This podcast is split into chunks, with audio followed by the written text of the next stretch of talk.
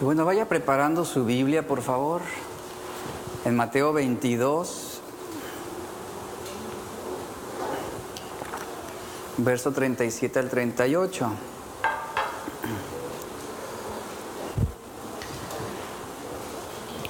Hoy vamos a introducirnos a esta segunda etapa de la serie Amarás a Dios. Los primeros siete mensajes los dedicamos a hablar principalmente sobre el corazón. Yo le invito a que si no ha escuchado todos los mensajes, escúchelos, están en nuestras redes sociales, en nuestros canales digitales. Hablamos sobre amarás a Dios con todo tu corazón y hoy vamos a introducirnos en esta segunda parte de esta serie que es amarás a Dios con toda tu alma. Vamos a hacer un desglose de lo que significa amar a Dios con nuestra alma. Debemos saber que hay una gran diferencia o hay una diferencia notable entre corazón, alma y mente, como lo señala el mandamiento.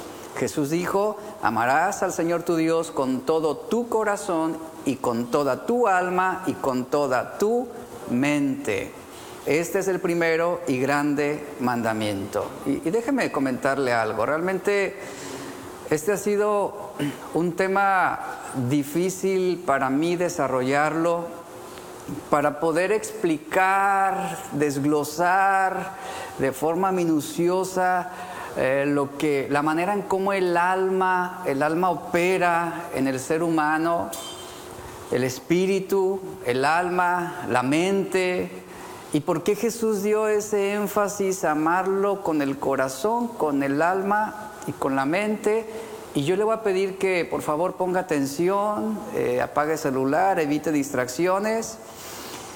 Y vamos a, a iniciar. Mire, si el ser humano no tuviera alma, un alma eterna, porque los animales poseen un alma, pero no es eterna. El ser humano fue hecho con un alma eterna. Si él no tuviera esa alma eterna, el ser humano sería un ser vivo más de la creación con una existencia sin trascendencia. El ateísmo considera que el hombre es simplemente un ser material, animal y temporal como todas las demás bestias. En muchos sentidos, esta es la visión que predomina en la cultura popular. El ateísmo también afirma que el hombre, el hombre posee ventajas evolutivas sobre los demás animales y estas ventajas se pueden manifestar en su razonamiento, en su comunicación y en su habilidad para ser creativo. Sin embargo, el ateísmo afirma que aun a pesar de estas ventajas que posee, el ser humano no es un ser con un propósito y un destino más alto que el de los animales. En pocas palabras, dice que al final el hombre va a vivir y va a morir como las bestias. Y ahí terminará su vida, ahí terminará todo, es decir, no hay una trascendencia. Si esto fuera cierto,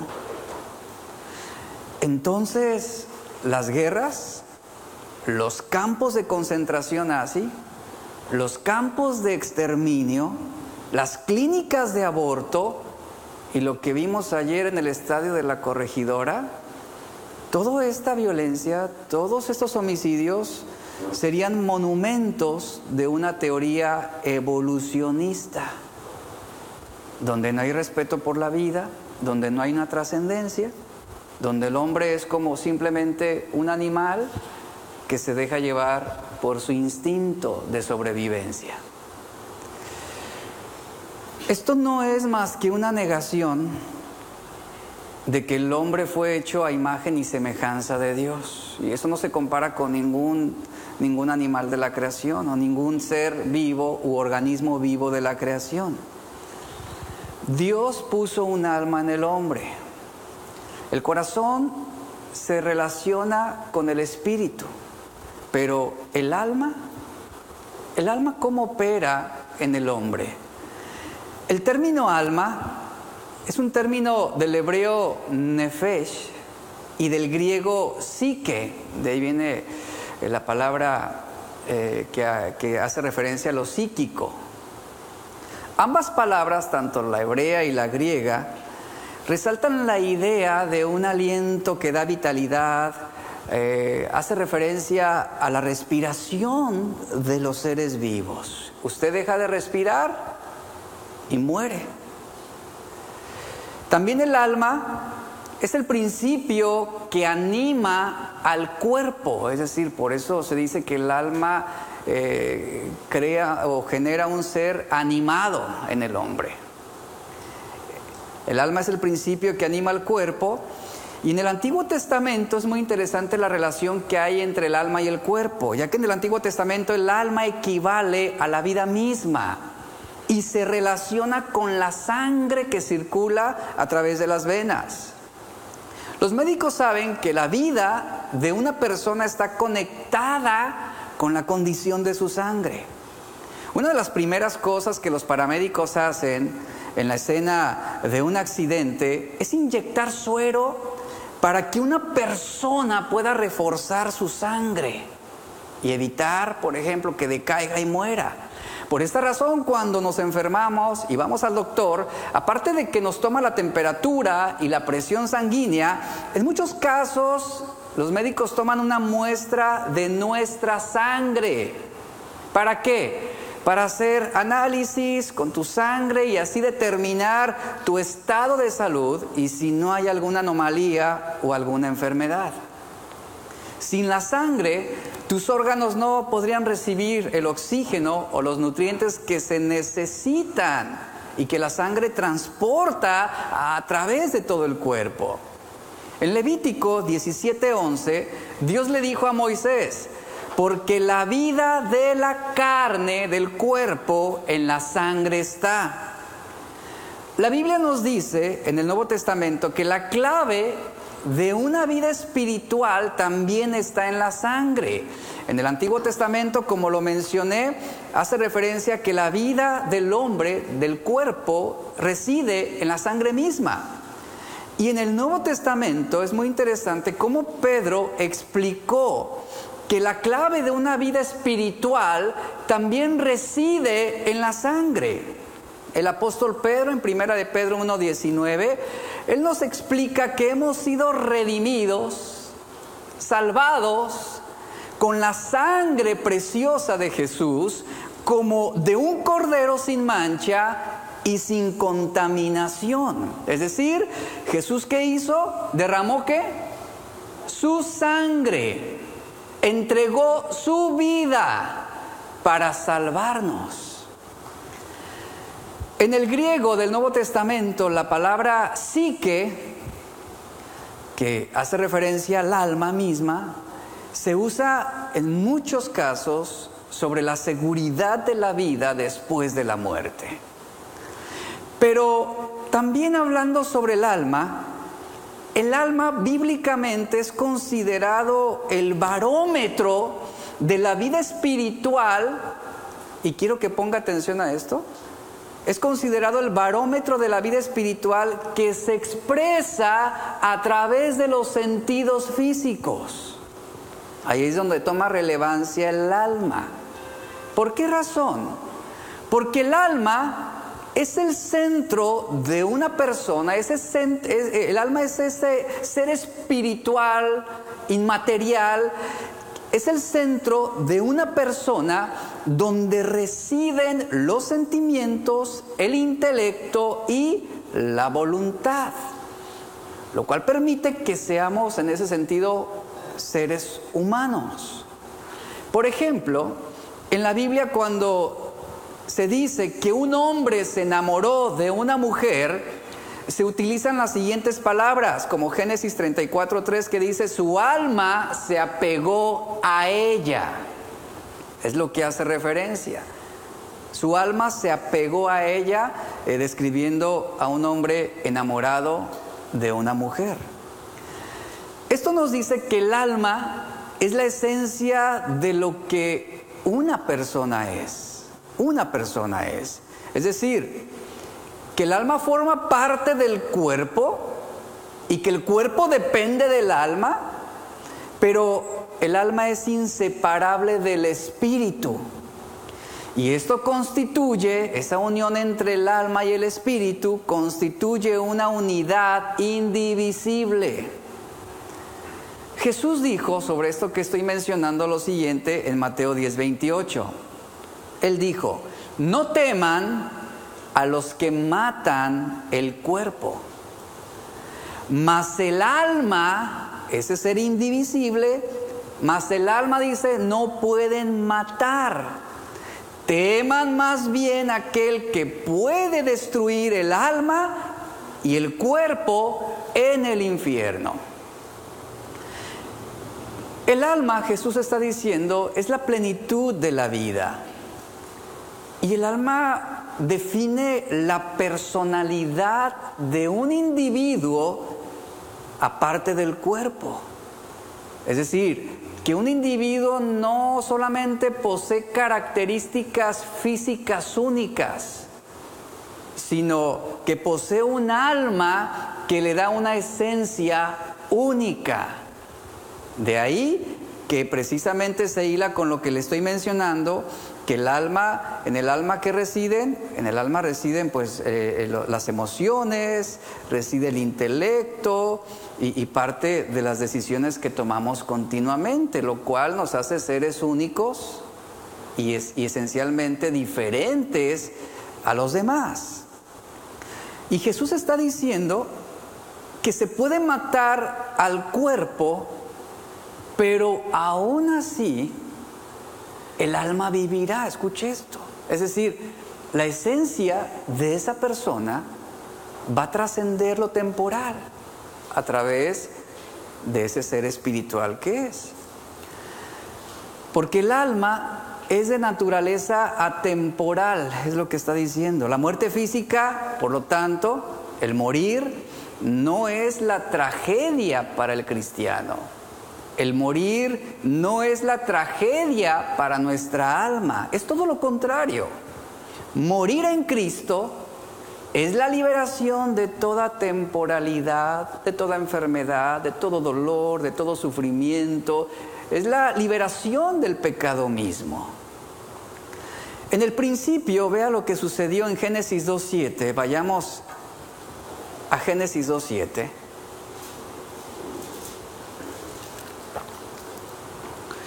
Dice la Biblia, entonces Jehová Dios formó al hombre del polvo de la tierra y sopló en su nariz aliento de vida y fue el hombre un ser viviente. Mire, lo que está hablando aquí es algo bien interesante. El alma pone de manifiesto nuestra vida humana en su totalidad. Este versículo revela tres aspectos importantes de la creación del hombre. Número uno es que el hombre no fue el resultado de millones de años de evolución. Eh, el hombre no surgió de la nada. Todas las células, el ADN, los átomos, las moléculas, el hidrógeno, los protones, los neutrones o electrones no crearon al hombre mismo. Estas son solo las sustancias que componen el cuerpo físico del hombre creado por Dios, que cuando el, el hombre muere, todo eso también se desvanece. Hasta este momento, de lo que está relatando aquí Génesis 2.7, el hombre era un cuerpo, solamente un cuerpo que estaba compuesto de órganos, una estructura ósea, pero sin vida, es decir, sin alma. La palabra que leemos aquí, que Dios formó, esta palabra en su traducción del hebreo es la palabra yatzar, que significa moldear. Dios moldeó, moldeó al hombre, el cuerpo del hombre. Y evoca la imagen de un alfarero que tiene la inteligencia y el poder para darle forma a una imagen visual. En segundo lugar, este versículo nos enseña que el cuerpo de Adán estaba recién formado por Dios, del polvo de la tierra, y ahora Dios procede a actuar soplando en el hombre aliento de vida. Es decir, depositó en él su espíritu. El cuerpo humano recibió un espíritu en el momento en que recibe ese aliento de Dios. Como todos sabemos, Dios es la fuente de vida. Ese aliento que da vida lo podemos ver en el Nuevo Testamento, en Juan 20, 22, donde dice, entonces Jesús sopló sobre ellos y les dijo, reciban al Espíritu Santo. ¿Y qué hicieron? Recibieron la vida espiritual. Job 33:4 nos dice, el Espíritu de Dios me ha creado y el aliento del Todopoderoso me ha dado vida. Así lo dice Job.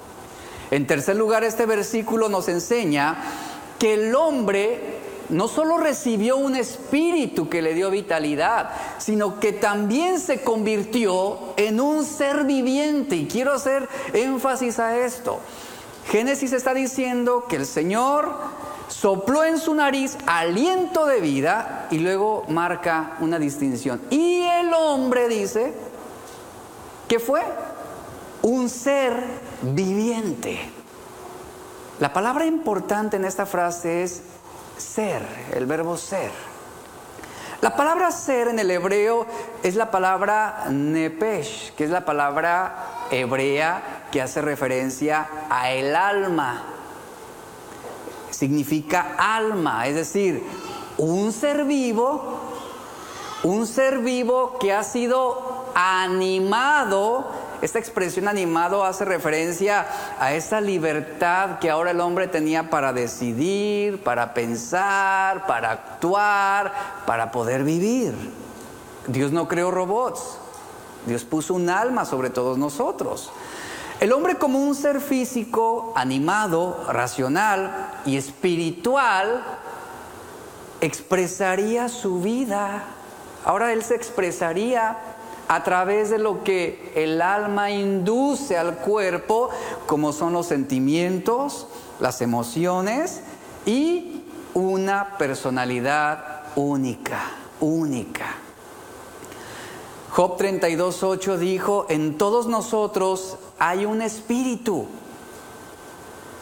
Es decir, no fuimos creados en serie, donde todos somos iguales sino hay una peculiaridad en cada individuo, hay una esencia, una personalidad, y eso se refleja, eso surge del alma del ser humano.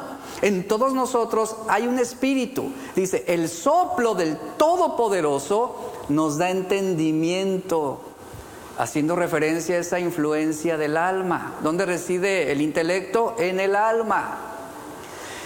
Pablo, por ejemplo, señaló sobre Jesús en Filipenses 2, 6 al 7. Dijo, el cual siendo en forma de Dios, no estimó el ser igual a Dios como cosa a que aferrarse.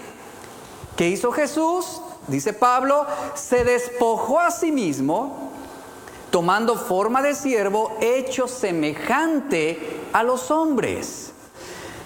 Jesús era por naturaleza en la misma forma de Dios. Esta palabra forma es el término griego morfe. Sin embargo, Jesús asumió la forma de qué? De un hombre, de un siervo. Y aquí cambia el sentido de la palabra forma. Cuando se refiere a la forma de Dios, utiliza la palabra griega morfe. Cuando hace referencia a que Jesús asumió la forma de un hombre, está usando el verbo schema. Son distintos verbos. Nosotros leemos la misma palabra, pero en el griego hay una distinción y es muy importante esto. Entonces Jesús asumió el esquema de un siervo haciéndose en todo como los seres humanos. La palabra morfe, haciendo referencia a la forma de Dios, es una forma esencial que nos indica algo que nunca cambiará. En cambio, el verbo schema es la forma exterior que va a cambiar con el tiempo y a través de las circunstancias. Por ejemplo, la palabra que usa Pablo para decir que Jesús es en la forma de Dios es morfe, reitero esto. Es decir, que su esencia, su esencia inalterable es la divinidad, porque Jesús es Dios, pero Jesús también fue hombre. Y el esquema, es decir, el haberse hecho hombre, hace referencia a ese exterior, hace referencia a la humanidad de Jesús, que con el tiempo Jesús experimentaría cambios y obviamente como ser humano él estableció límites, en él tuvo que establecer límites, vivir en límites sobre el tiempo, sobre espacio, etcétera, ¿no? Vivió como todos nosotros. La Biblia nos dice que Dios es un ser espiritual, Él es espíritu, Dios es espíritu, eso significa que al ser espíritu Él es infinito, no posee un cuerpo físico, de lo contrario no podría ser omnipresente. Pablo en Colosenses 1.15 lo llama el Dios invisible, Él es el inmortal, aunque invisible, aunque invisible, Él es un ser vivo personal que se ocupa también de su creación. Cuando Jesús fue concebido en el vientre de María, ¿qué obtuvo? No solamente un cuerpo físico, sino un distintivo del ser humano es que adquiere también un alma. Dios era espíritu solamente, pero el ser humano es espíritu, alma y cuerpo. Cuando Jesús nace, cuando es concebido, cuando Él nace, obtiene un alma y un cuerpo, lo cual le permitiría no solamente ser hombre, no solamente verse como un hombre, sino le permitiría mostrar características humanas en todas sus expresiones su alma se manifestaría a través de su vida. Por eso es que vemos en la Biblia que Jesús creció en estatura, creció en sabiduría, se cansaba, tenía hambre, tenía sed, fue tentado por el diablo, se sintió débil, se lamentaba, lloraba, reía, se preocupaba, sufría, se decepcionaba, se asombraba y tomaba sus propias decisiones. Esa es la expresión del alma. Esa es la expresión del alma misma. Hebreos 4, 15 al 16 nos dice que no tenemos un sumo sacerdote incapaz, dice, de compadecerse de nuestras debilidades, sino uno que ha sido tentado en todo de la misma manera que nosotros, aunque sin pecado. Jesús pudo haber recibido, Jesús pudo haber sido un espíritu y recibir un cuerpo, pero él, para ser totalmente hombre, necesitaba un alma, a través, a través de la cual expresar esas emociones humanas, a través de la cual poder tomar decisiones en el ámbito temporal. La Biblia nos dice que Jesús no pecó, a pesar de que él poseyó esa alma, ese cuerpo, ese espíritu, él no pecó.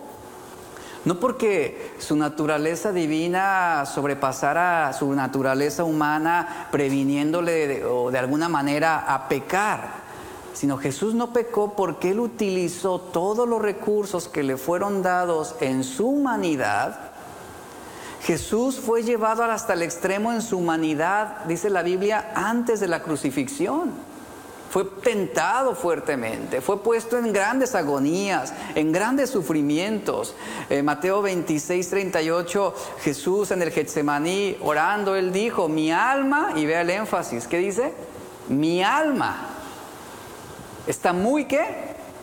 Afligida. Hasta el punto, dice, de la muerte. Jesús amaba al Padre con toda su alma él amaba la palabra de Dios, meditaba en la palabra de Dios, él oraba al Padre, confiaba en la sabiduría y la justicia de la voluntad y la palabra de Dios, y de manera muy significativa confiaba en el poder sobrenatural del Espíritu para hacer todas aquellas cosas que le habían sido encomendadas.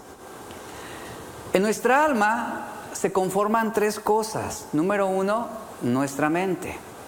Número dos, nuestras emociones. Y número tres, nuestra voluntad. Repito, mente, emoción y voluntad. En otras palabras, el alma es la que, hablando sobre el cuerpo, hablando sobre el cuerpo humano, sobre el ser humano, el alma está relacionada con lo que pensamos, con lo que sentimos y con lo que hacemos.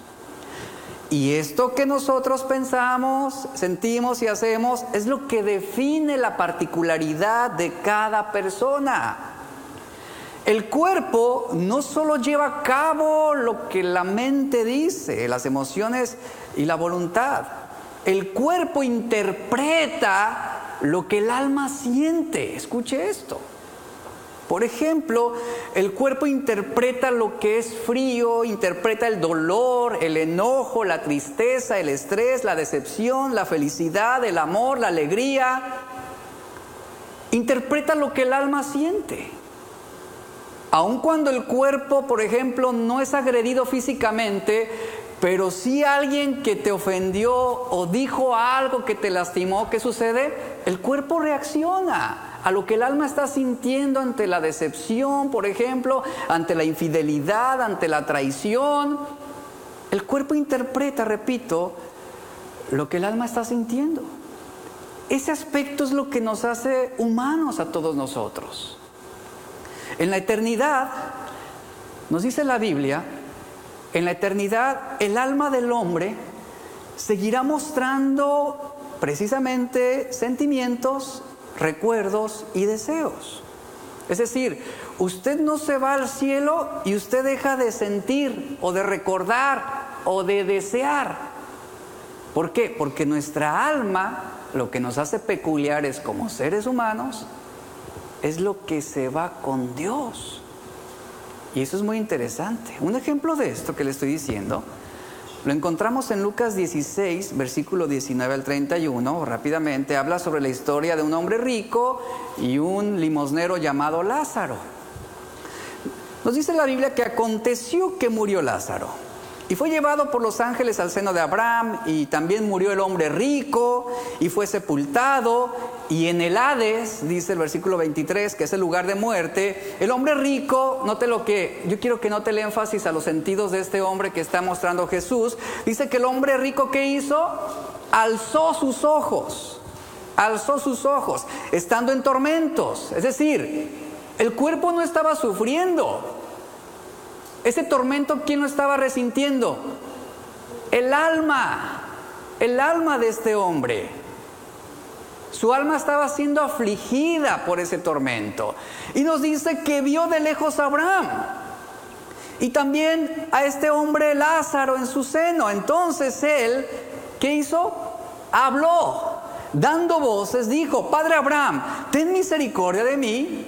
Comenzó a suplicar. ¿Por qué? ¿Por qué suplicaba? Porque el alma estaba sintiendo el tormento, la aflicción, la condenación. Dice, ten misericordia de mí y envía a Lázaro para que moje la punta de su dedo en, mi en, agua, dice, y refresque mi lengua. Y luego este hombre dice, porque estoy atormentado en esta llama. Pero Abraham le dijo, hijo, acuérdate que recibiste tus bienes en tu vida y Lázaro también recibió males, pero ahora este es consolado aquí y tú eres atormentado. Además de todo esto, una gran cima está puesta entre nosotros y vosotros, de manera que los que quisieran pasar de aquí a vosotros no pueden, ni de allá pasar para acá. Entonces le dijo, te ruego pues, dice Padre, que le envíes a la casa de mi Padre. ¿Nota cómo este hombre tenía preocupaciones ahí en la eternidad? ¿En la condenación? Estaba ocupado, ten misericordia de mi familia, envíales a alguien, tengo cinco hermanos. Recordaba quiénes eran su familia. Es decir, en ese sentido él no dejó, él no, sus, recuerdos, su memoria, no murió con él, sino era su alma la que estaba ahí. Murió el cuerpo, pero no el alma. Y él estaba siendo afligido. Tengo cinco hermanos, envíales para que les testifique, a, a, fin de que ellos no vengan aquí a este lugar de tormento. Y Abraham le dijo, a Moisés y a los profetas tienen, que los escuchen a ellos. Él dijo entonces, no, padre Abraham, pero si alguno fuere a ellos de entre los muertos, se arrepentirán. Mas Abraham le dijo, si no oyen a Moisés y a los profetas, tampoco se persuadirán, aunque alguno se levantara de los muertos. ¿Qué vemos en esta historia? El alma del rico existía en su estado de separación del cuerpo. Su alma en ese estado de separación del cuerpo que mostraba, mostraba memoria, mostraba inteligencia, mostraba emociones, manifestaba voluntad. Envíalos, que vayan. Tengo cinco hermanos. Cuando leemos, este hombre rico, y quiero hacer notar esto, este hombre rico preservó su personalidad, pero una personalidad no redimida. Él poseía recuerdos, él poseía sentimientos y él estaba reconociendo que por su pecado, por su mala vida, por su vida lejos de Dios, él estaba siendo atormentado en su alma y lo estaba experimentando. Aunque no su cuerpo, su cuerpo ya no estaba presente con él, sino era su alma la que estaba siendo afligida. En otras palabras, el alma humana es la parte de una persona que no es física. Escuche, la parte de una persona la esencia de una persona que no es el cuerpo. ¿Qué sería el cuerpo sin el alma? ¿Dónde reside nuestro carisma? ¿Dónde reside nuestra inteligencia? ¿Dónde reside quiénes somos? ¿De dónde surge nuestro talento, por ejemplo, nuestra peculiaridad para ser creativos? Surge de nuestra alma, no del cuerpo mismo, no de esa carne, y esa es la parte de cada ser humano que va a durar eternamente después de que el cuerpo experimenta la muerte. Contrario a lo que el ateísmo enseña, la Biblia afirma que el alma humana es fundamental para la condición de una persona. Como lo dijo el escritor C.S. Luis, no tienes un alma, eres un alma, tienes un cuerpo. En otras palabras, la persona no se basa en que tengamos un cuerpo. El alma es lo que se requiere, el alma es la esencia de quienes somos como personas. Por ejemplo, eh, los actos violentos de ayer no es el cuerpo el que arremetió contra los inocentes, fue el alma donde se originó precisamente ese odio, esas malas emociones, ese deseo de lastimar a alguien. ¿Qué juzgará Dios? ¿El cuerpo o el alma? Él va a juzgar el alma. Y el ser humano se va a presentar ante Él, ante ese trono, y ahí serán expuestos qué? sus recuerdos, sus memorias, serán expuestos sus pecados, sus malas decisiones. Eso es lo que va a estar presente delante de Dios. En varias ocasiones podemos leer en la Biblia que a la gente se le, se le denomina como almas. Por ejemplo, Proverbios 11:30 nos dice, el que gana almas es sabio. Especialmente en los contextos que se centran en el valor de la vida humana y de la persona es que la Biblia hace referencia a los hombres como almas. Juan, por ejemplo, en el Apocalipsis, él vio una multitud de almas. Ahora, el alma, el alma humana es distinta del corazón. Deuteronomio 26, 16 nos habla que dice, Jehová tu Dios te manda hoy que cumplas estos estatutos y decretos. Y dice, cuida pues de ponerlos por, por obra con todo tu corazón, que hace, el corazón se vincula al espíritu, con todo tu corazón y con toda tu alma.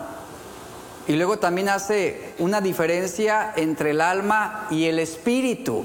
Primera Tesalonicenses 5:23 dice, y el mismo Dios de paz os santifique por completo y todo vuestro ser, y aquí marca la distinción, ¿qué es todo nuestro ser? Espíritu, alma y cuerpo.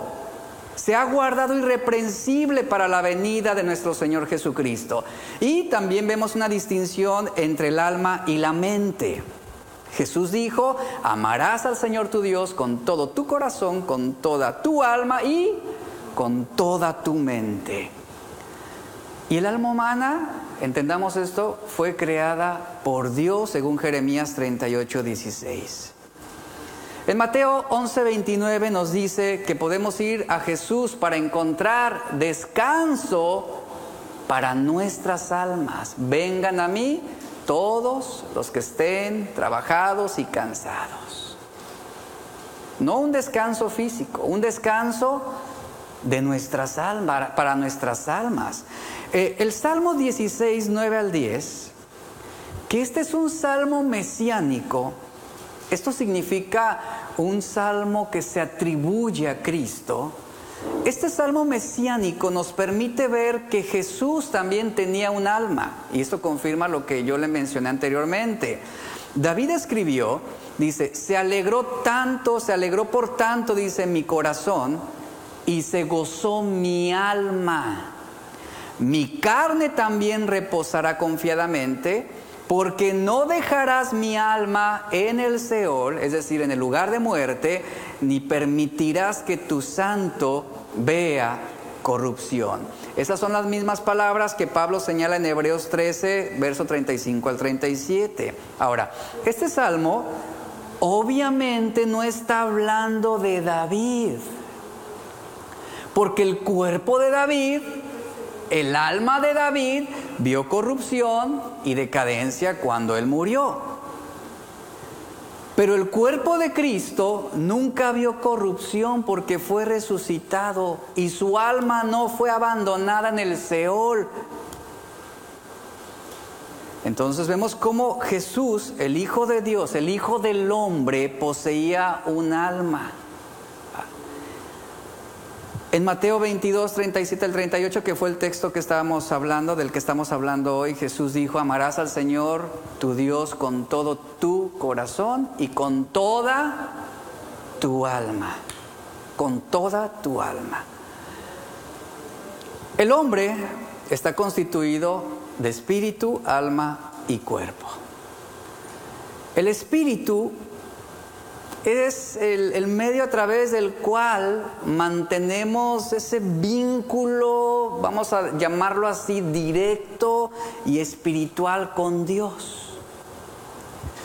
El alma es el ser inmaterial y también espiritual, dotado de memoria, inteligencia y voluntad, que está destinada para que el hombre pueda responder a Dios sobre la libertad que está recibiendo y tomar las decisiones diarias en su vida con el propósito de responder al llamado de Dios. Es así como por ejemplo somos movidos al arrepentimiento, aquellos hombres a los cuales Pedro predicó después de su sermón en Hechos, eh, esos hombres se acercaron a los apóstoles y les dijeron, ¿qué tenemos que hacer para ser salvos?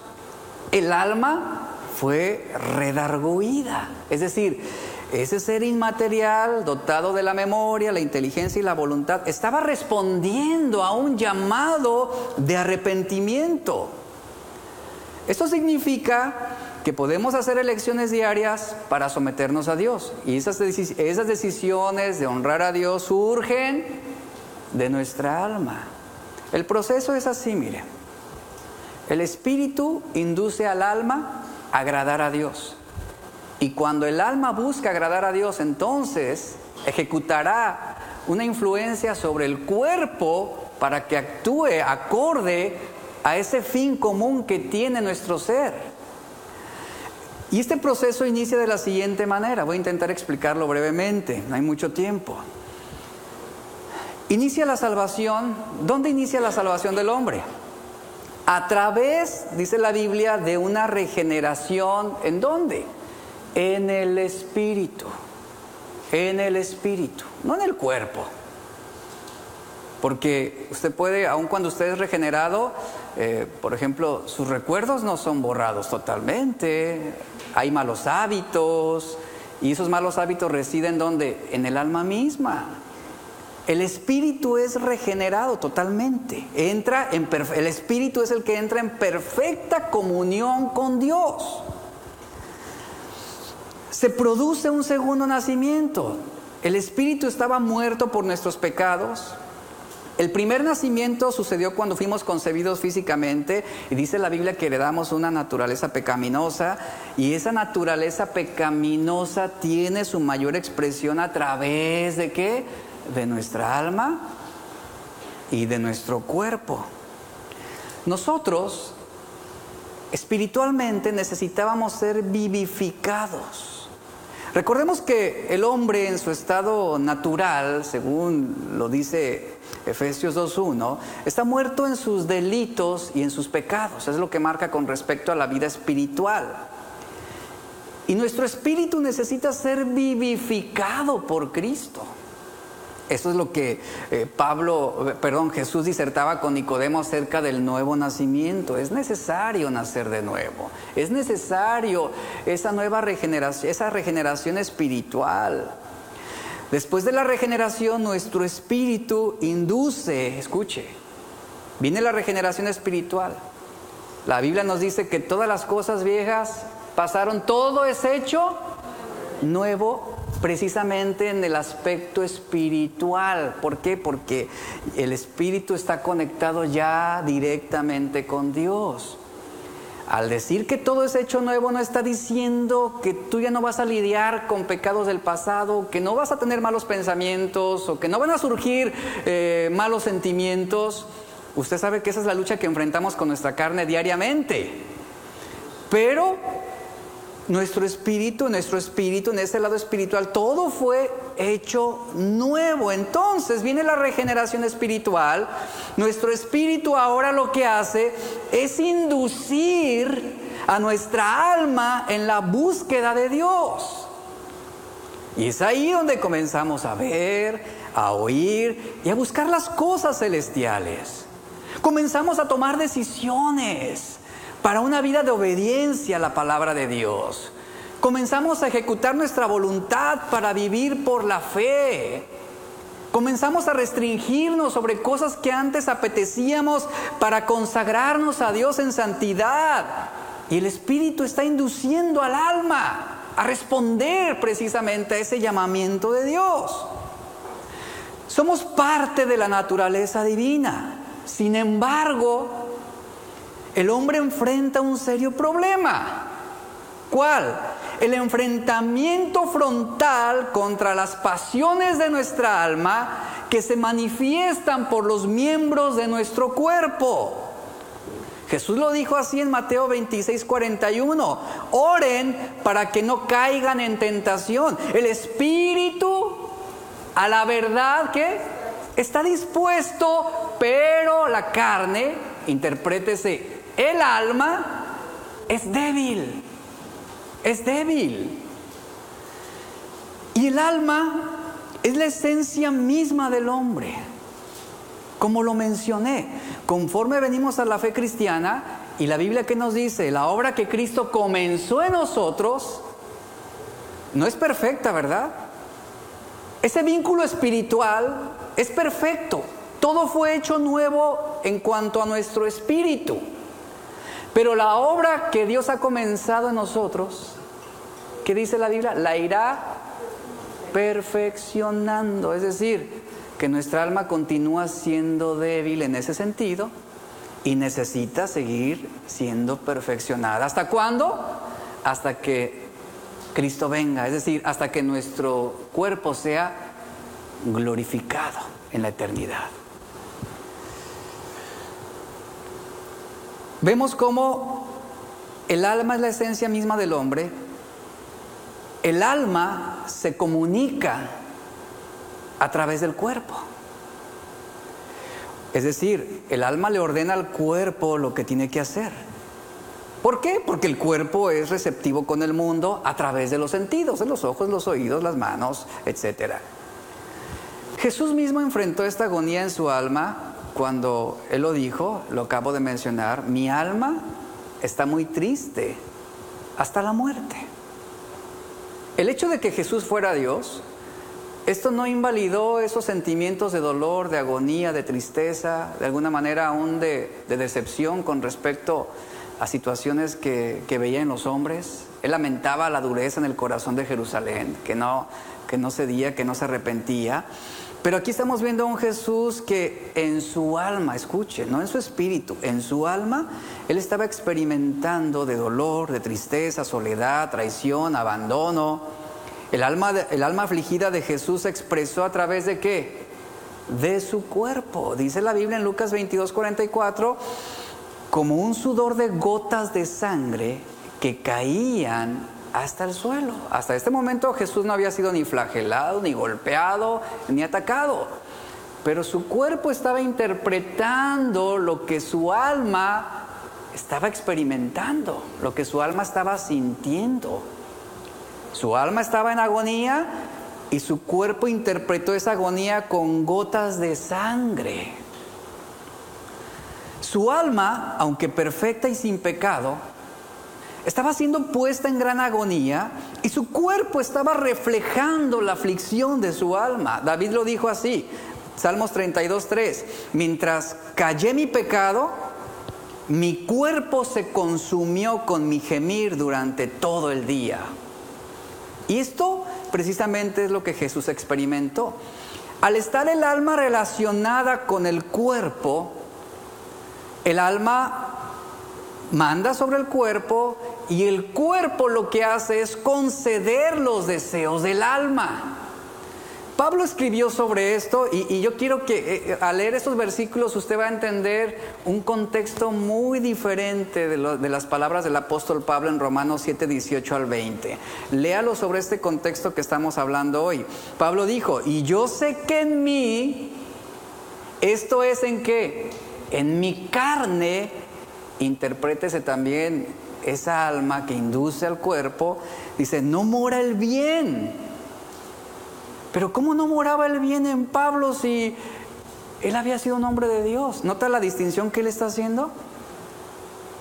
Hasta parece que está marcando dos naturalezas en un solo hombre, una mala naturaleza y una, una naturaleza nueva.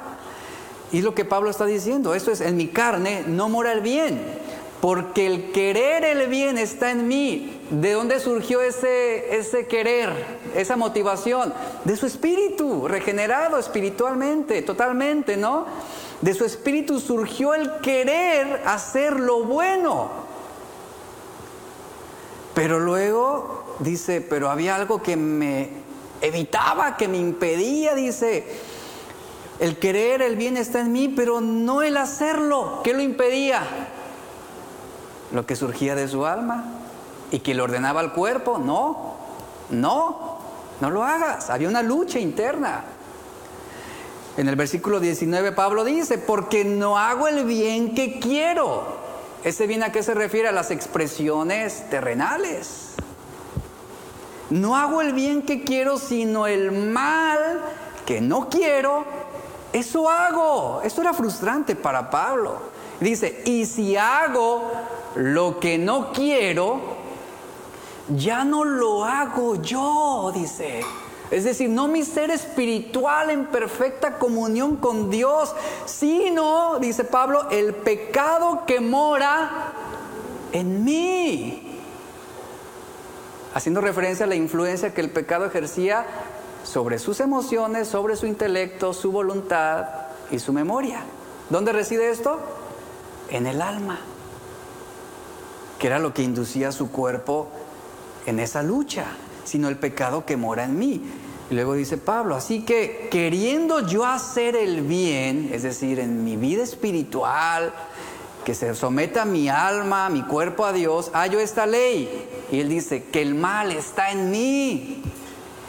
Ah, perdón, eh, estoy leyendo ya eh, Romanos 7, 21 al 24. La segunda parte. Romanos 7, 21 al 24 dice, así que queriendo yo hacer el bien, hallo esta ley, que el mal está en mí, porque según el hombre interior, ¿a qué ser se refiere? Al espíritu, me deleito en la ley de Dios. No hay objeción aquí, pero veo otra ley en mis miembros en mi cuerpo, en mi carne, que se revela contra la ley de mi mente y que me lleva cautivo a la ley del pecado que está en mis miembros. ¿Y quién ordena el cuerpo? El alma es la que influye en el cuerpo. El cuerpo, recuerda, interpreta lo que el alma siente. Y es esa lucha que está manifestando Pablo. E, e, ese, ese pecado que está en mis miembros. Cuando un hombre muere, siente apetencias, siente inclinaciones a hacer lo malo, Por ejemplo, un hombre que, que haya muerto de cirrosis, usted va a su funeral y le presenta una botella de tequila, ¿va a reaccionar? No. ¿El problema dónde estaba? En el alma. De ahí surgían esas apetencias, esos vicios, esos deseos. El alma muere y el cuerpo no responde, no reacciona. Y es lo que Pablo está diciendo. Me lleva cautivo a la ley del pecado que está en mis miembros. Y luego el verso 24 dice, miserable de mí. ¿Quién me librará de este cuerpo de muerte? Cuando leemos esta expresión cuerpo de muerte, habla también de la manera como el alma induce precisamente al cuerpo.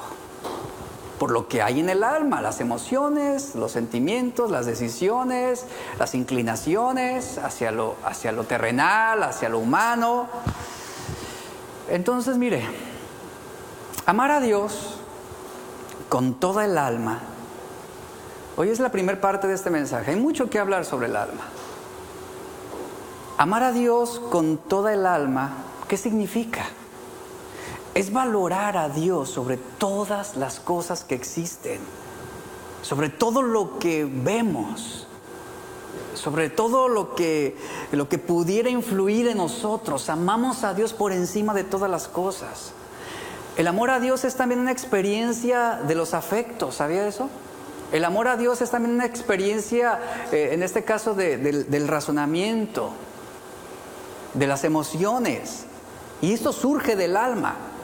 No es algo de los pensamientos o de la conducta, sino también de los afectos. Y ahí entra el alma precisamente. Según el orden de las palabras del mandamiento de Jesús, amarás a Dios con todo tu corazón. Al corazón se le menciona primero. Amarás al Señor tu Dios con todo tu corazón. Eso es lo primero. Y posteriormente señala, y con toda tu alma y con toda tu mente. Este orden puede sugerir que la fuente más profunda del amor a Dios, ¿dónde está? En el corazón. Y recuerda, el corazón está vinculado al espíritu. El corazón que se expresa entonces a través de los actos de nuestra alma y de nuestra mente. Y el alma se relaciona al cuerpo y la mente se relaciona a los pensamientos y las decisiones que hacemos continuamente. En el idioma griego, el orden establecido señala cómo debe, ser la fuente de nuestro amor a Dios. El corazón relacionado con el espíritu sugiere que es la causa de nuestro amor a Dios, mientras que el alma y la mente son los instrumentos que hacen posible ese amor a Dios. Yo amo a Dios, ¿Y qué haré? Guardaré mi corazón, guardaré mis, malas emociones, me cuidaré de malas decisiones, de malos afectos. Otra pauta, otra, otro aspecto importante sobre esto, Deuteronomio 36, nos dice que algún día el amor de Dios, nos dice este versículo, que algún día el amor de Dios sería posible de una nueva manera porque Dios circuncidaría el corazón. Dice Deuteronomio 36, lo voy a leer. Dice, circuncidará Jehová tu Dios tu corazón y el corazón de tu descendencia para que ames a Jehová tu Dios con todo tu corazón. Y luego marca otro énfasis, con todo tu corazón y con toda tu alma. Nota cómo se vincula el ser espiritual y emotivo y, corporal del hombre con estas palabras. Jehová tu Dios con todo tu corazón y con toda tu alma y luego al final dice, a fin de que vivas. La atención en este verso se centra en el cambio que se necesita en el corazón para que el amor de Dios pueda expresarse por el alma para seguir obedeciendo a Dios. Cuando el alma ama a Dios, va a resistir esos malos deseos que incitan al cuerpo a pecar. La distinción entre el alma y el cuerpo físico es muy claro en este pasaje. Por ejemplo, también tenemos en tercera de Juan 1.2. El apóstol Juan hace una distinción similar. Cuando él escribió a Gallo, en este versículo, él dijo, amado, yo deseo que tú seas prosperado en todas las cosas y que tengas salud, así como prospera tu alma. De esto se infiere que Gallo era un hombre cuyo cuerpo no estaba gozando de una buena salud, es decir, estaba deteriorado. Sin embargo, Pablo marca algo bien importante. Sin embargo, su alma estaba gozando de una salud excelente. Nuevamente vemos aquí cómo hay esa distinción entre el cuerpo físico, eh, entre el espíritu, el cuerpo y el alma. En el libro de Apocalipsis, capítulo 6, verso 9, vemos esta distinción todavía más clara. En su visión, el apóstol Juan, en Apocalipsis 6, 9, vemos aquí cómo el apóstol Juan vio las almas, vio las almas, dice la Biblia, de aquellos que habían muerto por su testimonio. Y él escribió estas palabras, dice, cuando abrió el quinto sello, vi bajo el altar las almas la esencia de cada persona. Y ahí estaba Juan, y ahí estaba Pedro, ¿verdad? Y ahí vio a Juan José y a Juan Pablo Rangel, y bueno, ahí vio, dice, las almas de los que habían sido muertos por causa de la palabra de Dios y por el testimonio que tenían. Después en Apocalipsis 24 vemos lo mismo, al hablar de los que fueron decapitados por su testimonio sobre Jesús. Juan escribió lo siguiente, y vi tronos y se sentaron sobre ellos los que recibieron facultad de juzgar. Y luego dice Juan, y vi las almas de los decapitados por causa del testimonio de Jesús y por la palabra de Dios. Los cuerpos decapitados de esos santos específicos estaban muertos, estaban en la tumba. Pero ¿qué nos señala Juan? Pero sus almas siguieron viviendo. Estaban presentes ahí. De esto se entiende entonces que el alma puede vivir independientemente del cuerpo físico y manteniendo su esencia, en ese, voy a decirlo así, su esencia humana. ¿Qué sabemos acerca del alma? Bueno, ya hemos citado Apocalipsis 6.9. En este versículo Juan vio las almas de aquellos que han sido asesinados por causa del testimonio de Jesús. Sin embargo, si leemos en Apocalipsis 6.10, Notemos que en este versículo Juan también los escucha, escucha esas almas clamar, dice el, capítulo 6, verso 10, y estas almas clamaron así, dice, ¿hasta cuándo, Señor Santo y verdadero, no juzgas y vengas nuestra sangre en los que moran en la tierra? Esto es muy descriptivo, es muy interesante, porque este versículo nos está diciendo algo más sobre estas almas que aunque separadas del cuerpo, las almas que Juan vio en su visión estaban qué? Clamando, estaban suplicando, estaban vivas, eran almas que se podían comunicar. Observe también que recordaban, recordaban lo que había pasado en sus cuerpos terrenales y pedían a Dios justicia aunque el cuerpo terrenal ya estaba en la tumba, estas almas continuaban viviendo, razonando, recordando, experimentando pasión, clamando por justicia y buscando lo que es recto delante de Dios. Estaban inclinados a hacer la voluntad de Dios. Entonces, según lo que estamos leyendo, lo que somos y quiénes somos está más relacionado con nuestras almas que con nuestros cuerpos físicos. Cuando nuestros cuerpos estén muertos, nuestras almas seguirán viviendo y seguirán presentes con nuestra capacidad de razonar, con nuestra capacidad de pensar, con nuestra capacidad de sentir, de comunicarse y de buscar a Dios nuestra alma seguirá viviendo. Esta es la multitud que Juan describe en Apocalipsis 7:9. Dice, miré y vi una gran multitud, dice, una multitud que nadie podía contar, de todas las naciones, tribus, pueblos y lenguas, de pie delante del trono y delante del cordero, vestidos con vestiduras blancas y con palmas, con palmas en las manos.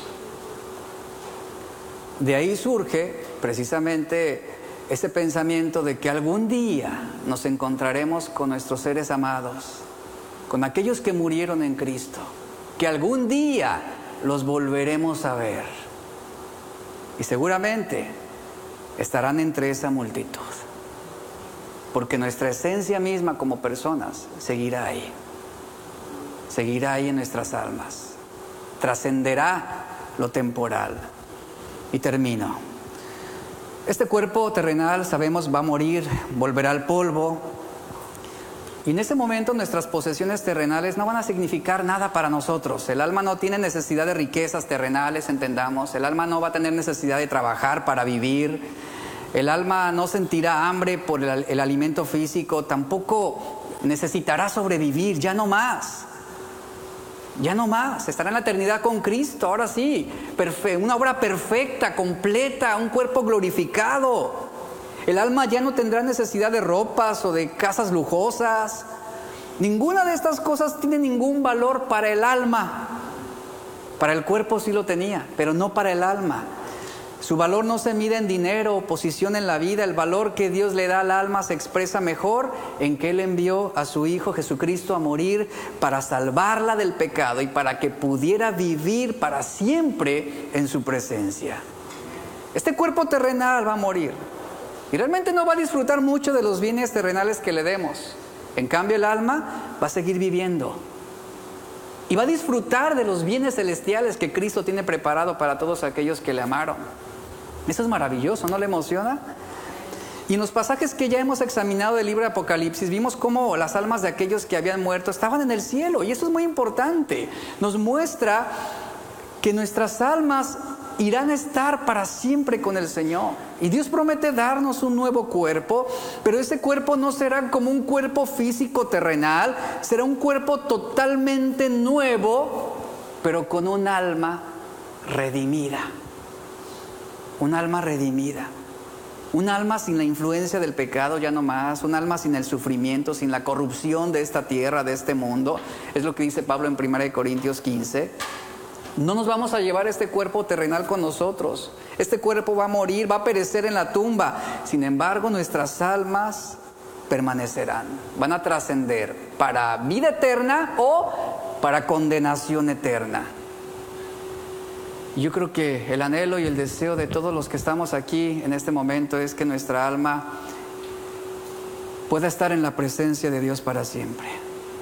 Esa es la manifestación de un cuerpo glorificado que va a preservar la esencia de quienes somos. Cuando usted se compromete con un esposo, se compromete por ejemplo con su esposa, usted se comprometió hasta qué? Hasta que la muerte lo separe. Este compromiso es solamente mientras haya vida en el cuerpo físico. Sin embargo, cuando amamos al Señor con toda nuestra alma, nos estamos comprometiendo por toda la eternidad con Él. Este tipo de amor no terminará con la muerte de nuestros cuerpos. Entonces, iglesia, amar al Señor con toda nuestra alma es amarlo con un amor eterno que va más allá de nuestros cuerpos y de nuestras posesiones terrenales esto es un amor más profundo que cualquier interés material. Cuando Jesús estuvo en la tierra tenía mucha gente detrás de él por lo que, él les podía dar a sus cuerpos físicos. Él proveyó comida para sus cuerpos, sanidad para sus enfermedades y muchos, sí, muchos lo siguieron para que Él continuara satisfaciendo las demandas que sus cuerpos físicos tenían. Pero sabe, el amor del alma a Dios no necesita posesiones, no necesita de riquezas, no necesita de dinero. El amor del alma es un amor que se origina en el mismo centro de quienes somos. Es un amor imperecedero y eterno que va a continuar aun cuando este cuerpo terrenal llegue a la tumba. Termino con esta historia. Ya van tres veces que termino, ¿verdad? Termino con esta historia. Un hombre de la tercera edad que había acumulado una fuerte suma de dinero después de trabajar a lo largo de toda su vida y que estaba a punto de morir, le hizo prometer a su esposa que lo enterrara junto con toda su fortuna. Le dijo a su esposa, cuando yo muera quiero ser enterrado con todo mi dinero. Dice, lo pones en una caja y la colocas a mi lado en mi ataúd porque quiero llevarlo contigo, conmigo a la otra vida. Eso fue lo que le dijo ese anciano a su mujer. La mujer como buena esposa, muere el hombre y la mujer cumple lo que su marido le había prometido hacer. Ella le prometió a su marido que cumpliría su última voluntad de todo corazón. El día del entierro, la viuda sacó de su bolsa una caja y la puso dentro del ataúd antes de que lo enterraran. Una amiga de la familia que sabía del deseo del fallecido le preguntó a la mujer si estaba lo suficientemente loca como para haber enterrado a su esposo con todo el dinero. La mujer le contestó, yo hice todo, todo como se lo prometí. Yo le acabo de expedir un cheque con todo lo que corresponde a su fortuna para que vaya a cobrarlo cuando él quiera.